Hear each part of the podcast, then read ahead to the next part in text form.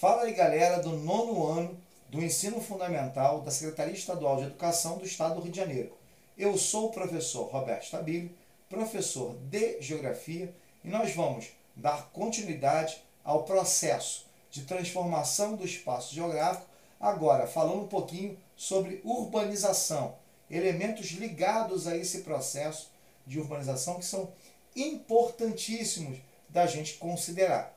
Bom, já posso falar o seguinte: as transformações trazidas pelas revoluções industriais, que nós falamos no último podcast, são essenciais para a gente entender.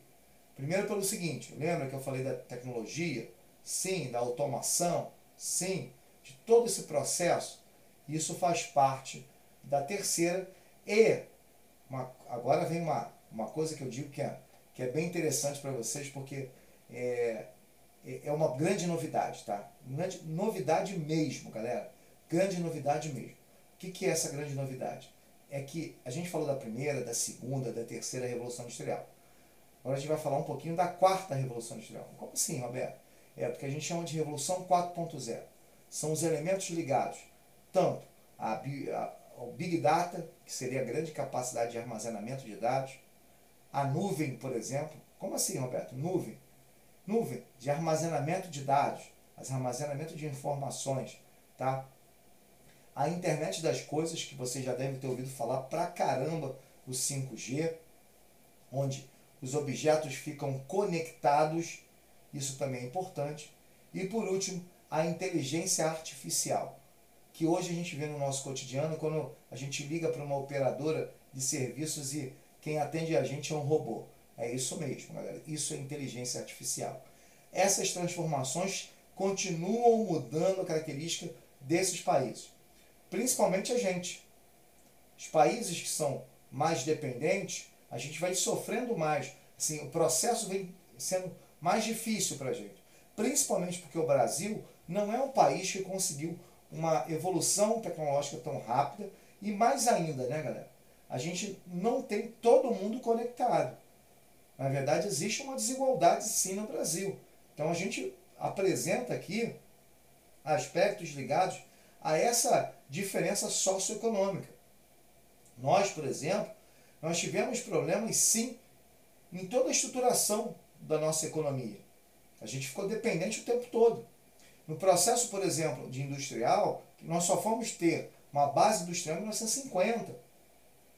E aí fez com que a população fosse viesse para a cidade de forma muito é, avassaladora. Isso causou um grande impacto na nossa economia e na nossa cidade. Por quê? Urbanização desordenada, é, segregação socioespacial, ou seja, eu tenho vários fatores relacionados à industrialização tardia, que fez com que nós tivéssemos todo o processo cada vez mais rápido. Só que tem muita gente que não tem acesso ainda a essas transformações não tem acesso ainda a nada disso. Inclusive, aspectos ligados primordialmente, e aí eu posso chamar a atenção de vocês, numa questão extremamente simples quando a gente fala na relação que a gente tem de dependência no cenário internacional. E claro, se a gente não tem acesso aqui a toda a população, a gente tem muita gente que não está qualificado para entrar no mercado de trabalho. E, infelizmente, e aí surge a ideia do desemprego, de outros aspectos, nós vamos falar até nos próximos podcasts.